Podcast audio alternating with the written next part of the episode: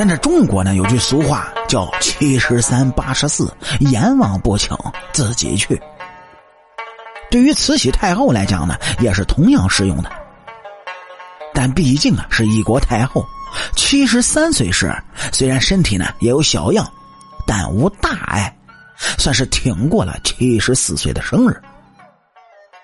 而坏事呢，就坏在七十四岁过生日那天。并由此啊拉开了他生命的倒计时。实际上呢，在进入一九零八年夏天之后啊，慈禧太后的肠胃就出了那么一点小问题。但是呢，经过太医的精心治疗，到过生日这天已经是大有好转。也正是因此啊，慈禧这一天是心情大好。而她本来呢就爱吃乳酪类的食物。当天过寿啊，御膳房恰恰又做了很多各种各样的糕点，于是啊，他就多吃了一点到了去颐和园、昆明湖泛舟的时候呢，他又多嘴吃了个桃子，这下子坏了大事了。要知道，肠胃有问题的人呢，桃子是禁忌食物，不易消化，还刺激肠胃。就这样，午睡过后，慈禧太后就觉得不得劲儿了，开始窜了稀了，一天就有十几次到几十次之多。到后来呢，就开始出现了脓血，这肚子里实在是没有东西可拉了。其实呢，说白了，慈禧太后是犯了痢疾，这个病在古代确实无药可救，众多太医呢也是束手无策。慈禧老太太还算是硬朗的，那要是换了别人，挺不了十几天的。可即使身体状况是每日愈下，慈禧太后还坚持着处理朝政，直到生命的最后时刻。说是这边老太太呢一直窜着戏，那边的光绪帝却一改愁眉苦脸的样子。虽然他的情况也不乐观，但比慈禧太后。还要是好的太多了。这有的还说呢，在光绪帝的日记里面还记载了他自己愉悦的心情。毕竟啊，您各位也知道，光绪帝可是个傀儡皇帝，哪有什么隐私可言？很快，他面露喜色的表现就传到了慈禧太后的耳中。他都不用老太太自己发话，自然就有人替他去办事了。于是啊，光绪帝本来稳定的病情呢，在十一月十四那天是突然加剧，撑到下午，一命呜了呼。多年以后，现代科学家检测光绪帝的衣服和头发，确定是砒霜中毒而亡。等解决了光绪帝之后呢，时间也到了十一月十五日，慈禧太后起床之后，估计也知道。自己撑不过当晚了，还特地的戴上了当年咸丰帝赐他的耳环。此时的宫里啊早已经乱作一团了，那边光绪帝的后事还在准备中，这边慈禧太后啊也眼看要玩完了。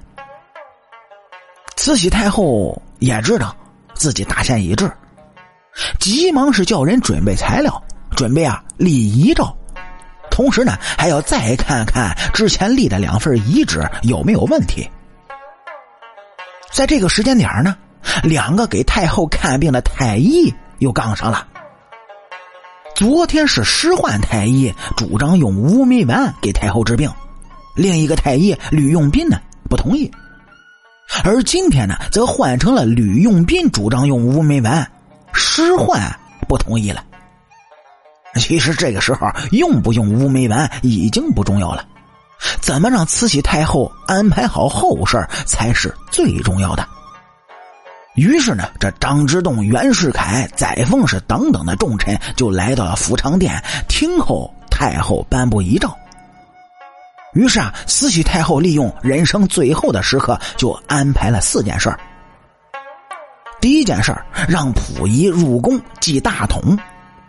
因为之前光绪帝在位的时候呢，慈禧答应过重臣，等光绪帝有了子嗣，就过继给同治帝。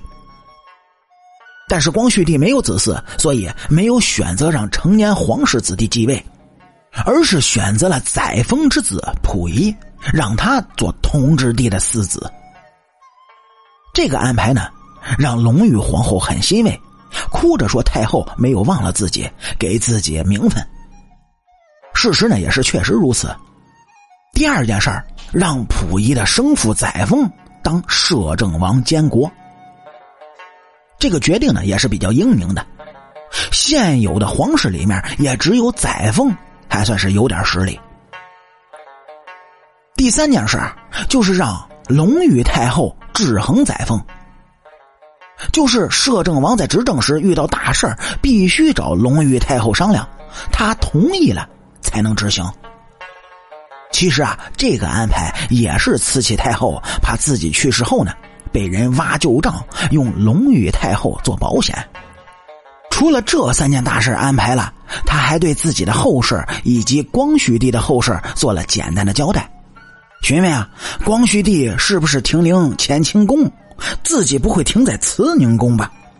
这有反应快的就明白慈禧是不想停灵在这儿，于是马上就说啊，嗯，自然是把您停在皇极殿了。啊，慈禧呢这才满意。随后是慢慢的把眼睛闭上，周围是哭声一片。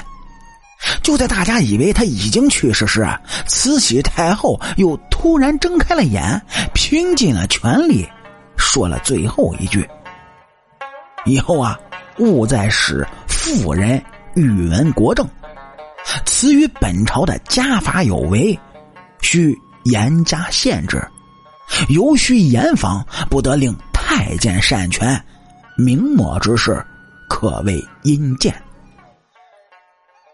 他这句话其实跟前面让隆裕太后当政是矛盾的，估计啊也是病重糊涂了。